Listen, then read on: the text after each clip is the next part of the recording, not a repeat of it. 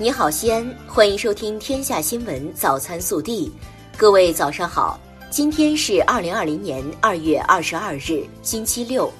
首先来看今日要闻。中共中央政治局二月二十一日召开会议，研究新冠肺炎疫情防控工作，部署统筹做好疫情防控和经济社会发展工作。中共中央总书记习近平主持会议。本地新闻。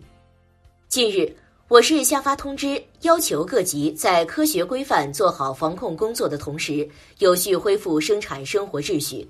针对我市地铁、公交客流将有较大增长的情况，二月二十一日上午，省委常委、市委书记、市疫情防控指挥部指挥长王浩不打招呼检查我市地铁、公交疫情防控工作。二月二十一日，从市发改委传来好消息。近日，国务院办公厅下发关于推广第三批支持创新相关改革举措的通知，西安五条先进经验被国务院收录并予以推广，为国家深化全面创新改革提供了西安经验。为促进西安商贸业平稳健康发展，更好地服务市民生活，市商务局紧扣十项重点工作，出台三十八条措施，促进商贸业健康发展。从二月二十一日起，西安市内公交线路全面恢复正常运营，并将随时跟进客流和市民需求，加密公交车班次和运营密度。为确保企业顺利复工复产，从二月二十一日起到疫情基本结束，无论员工在省内还是省外，只要西安企业有复工复产需求，企业可向所在地政府部门提出复工包车申请，并予以认可。交通运输部门将提供免费包车服务。自二月二十一日起，我市室外开放式景区及户外公园全部开放，游客进入景区需佩戴口罩、检测体温。二十一日，西安市胸科医院、第八医院、西安交大一附院分别传来好消息，三家医院共十五名治愈的新冠肺炎患者在同一天走出隔离病区。这也是疫情发生以来，我市治愈出院患者最多的一天。患者们或是鞠躬，或是双手合十，向护送出院的医护人员致谢。二十一日上午，陕西省第二批支援湖北中医医疗队三十五人出征，他们将奔赴武汉江夏方舱中医院开展救治工作。二月二十日。陕西省脱贫攻坚领导小组办公室发布了关于铜川市印台区等二十九个贫困县区退出的公示。铜川市印台区、耀州区、渭南市白水县、榆林市嘉县、清涧县等二十九个贫困县拟退出贫困县序列。公示至二月二十六日十八时前，请社会各界监督。为贯彻落实中省市关于新冠肺炎疫情防控的决策部署。充分发挥广大企业和劳动者在疫情防控和复工复产中的重要作用，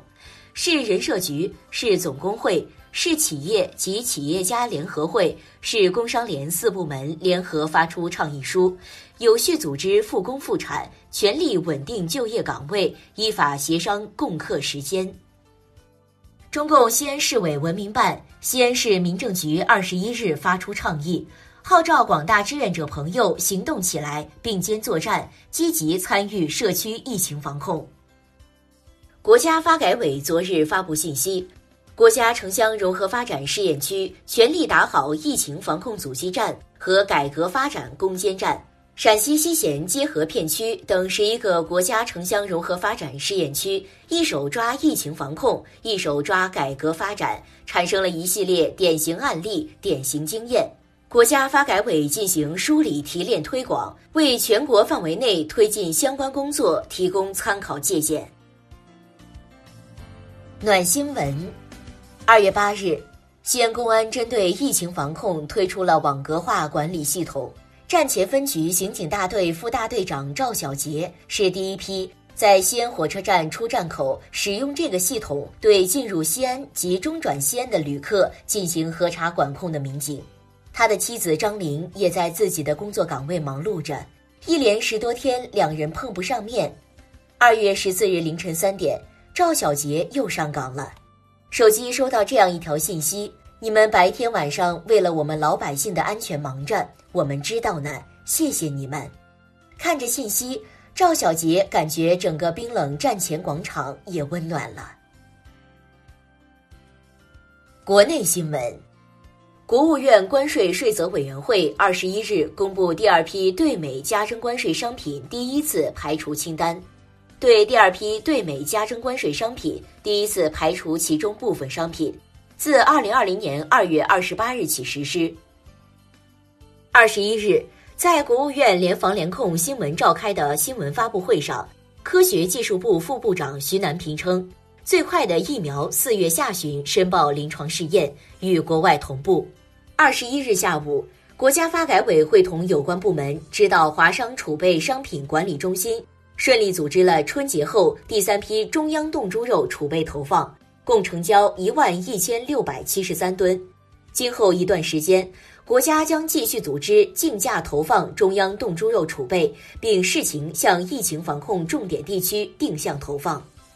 日前，国家医保局、财政部、税务总局出台指导意见。明确，自二零二零年二月起，各省、自治区、直辖市及新疆生产建设兵团可指导统筹地区，根据基金运行情况和实际工作需求，在确保基金收支中长期平衡的前提下，对职工医保单位缴费部分实行减半征收，减征期限不超过五个月。人社部、财政部、税务总局近日下发。关于阶段性减免企业社会保险的通知，加快推进养老保险省级统筹，确保年底前实现基金省级统收统支。二零二零年企业职工基本养老保险基金中央调剂比例提高到百分之四，加大对困难地区的支持力度。人社部二十一日表示，在新冠肺炎预防和救治工作中，医护及相关工作人员因履行工作职责。感染新冠肺炎或因新冠肺炎死亡的，应认定为工伤，依法享受工伤保险待遇。如果不是从事新冠肺炎预防和相关工作人员，感染新冠肺炎是不能认定为工伤的。二十一日晚，国家卫健委发布了新型冠状病毒肺炎防控方案第五版，其中在实验室检测技术指南中明确提出。核酸检测结果阴性不能排除新型冠状病毒感染，需要排除可能产生假阴性的因素。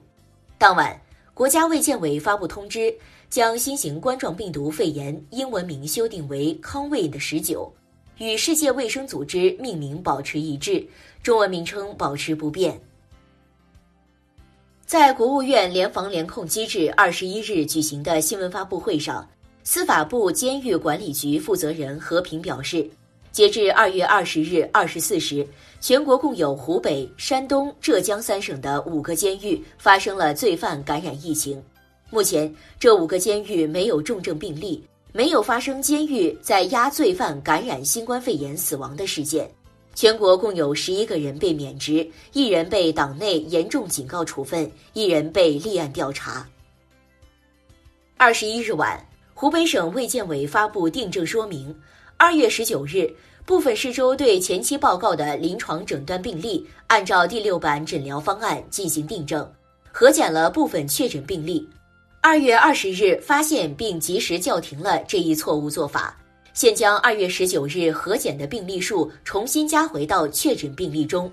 并对当日新增病例数进行订正。二月十九日零至二十四时。全省新增确诊病例由三百四十九例订正为七百七十五例，累计确诊病例数由六万两千零三十一例订正为六万两千四百五十七例。同时，将截至二月二十日二十四时的全省累计确诊病例数由六万两千六百六十二例订正为六万三千零八十八例。